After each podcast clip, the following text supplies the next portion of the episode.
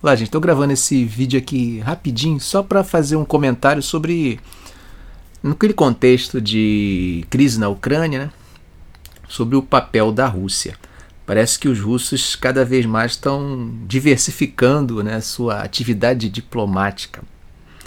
O que eu chamo a atenção agora é para a importância do continente africano. É isso mesmo, o continente africano parece que ficou importante de uma hora para outra. O chanceler russo, né, o Lavrov, ele está fazendo uma espécie de périplo pelo continente africano.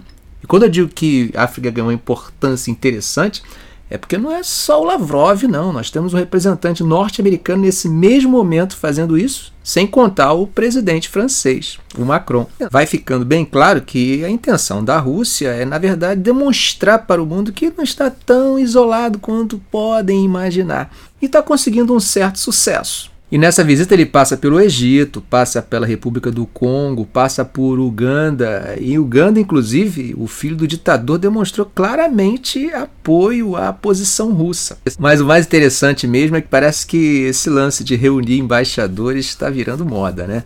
Na Etiópia, que é a sede, né, o país sede da União Africana, o Lavrov ele está programando uma reunião com embaixadores. Embaixadores, na verdade, acreditados na União Africana, ou seja, embaixadores africanos, de países africanos acreditados na, na União Africana. Se você nunca ouviu falar em União Africana, eu tenho um vídeo aqui no canal falando especificamente sobre a sua história, tá? Isso demonstra que há uma tentativa de se aproximar de um bloco.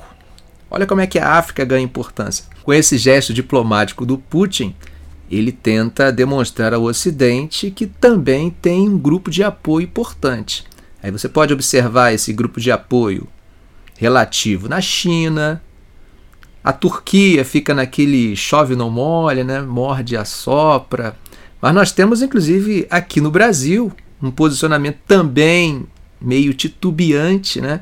que já foi questionado, inclusive, pelo presidente da Ucrânia. Mas essa questão racial ela tem sido reforçada aqui na África. Nós tivemos manifestações de africanos dizendo que os negros do mundo estariam apoiando as ações de Putin. Olha só, ligando a questão racial, tentando criar esse contexto da questão racial como um elemento de resistência à supremacia ocidental, Bom, apenas um comentário rápido para que a gente possa entender que o campo de batalha não é o único campo durante uma guerra. A diplomacia e a forma como você constrói imagens e passa mensagens é muito importante. Nesse contexto, nós podemos pegar a questão racial, que foi desenhada desde o início, né, acusando os ucranianos de darem apoio a regimes fascistas, a modelos fascistas e a prática e a grupos né, neonazistas. Agora ele faz uma ligação com essa questão racial no continente africano, isso a partir de discursos de lideranças africanas. Ok, gente? Um grande abraço, até o nosso próximo vídeo.